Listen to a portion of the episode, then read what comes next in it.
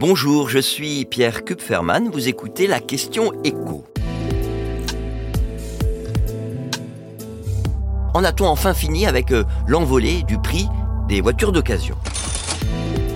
Allez, on va pas euh, faire durer le suspense. Eh bien, c'est une relativement bonne nouvelle pour les automobilistes qui doivent changer de véhicule.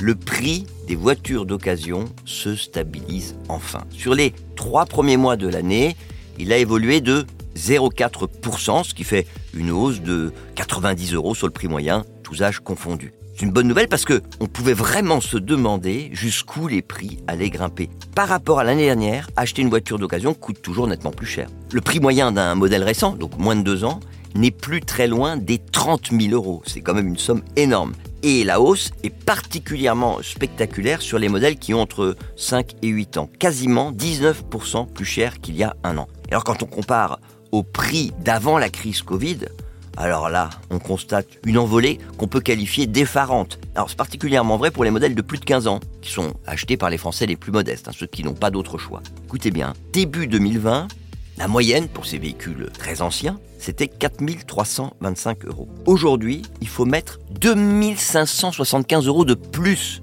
63% de hausse en seulement 3 ans. L'explication, on la connaît, hein. les constructeurs automobiles ont été contraints de réduire leur production au moment du Covid et même après, par manque de composants électroniques. Ça a créé une pénurie.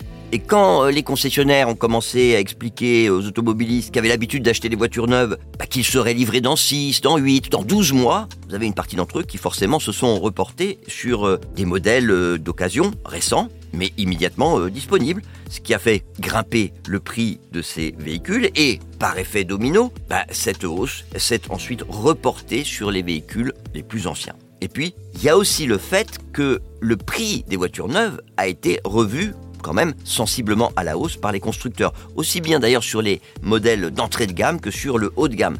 Et enfin, le fait que les voitures électriques coûtent plus cher que les voitures thermiques, or leurs ventes ont nettement progressé. Tout ça, ça fait que le prix moyen d'une voiture neuve aujourd'hui en France s'approche des 33 000 euros, alors qu'il y a trois ans, c'était 6 000 euros de moins. Mais à trop augmenter, le prix des voitures a fini par devenir rédhibitoire pour un certain nombre d'automobilistes qui préfèrent garder leur vieille voiture plus longtemps. On le voit clairement dans les chiffres des immatriculations des occasions depuis le début de l'année, 82 000 de moins par rapport au premier trimestre 2022. Et c'est d'ailleurs cette baisse de 6% qui explique que le prix des voitures d'occasion a cessé d'augmenter. Les vendeurs les plus gourmands, en fait, ils sont obligés de revoir leurs ambitions à la baisse, faute d'acheteurs. Vous venez d'écouter la question écho, le podcast quotidien pour répondre à toutes les questions que vous vous posez sur l'actualité économique. Abonnez-vous sur votre plateforme préférée pour ne rien manquer et pourquoi pas nous laisser une note ou un commentaire. À bientôt.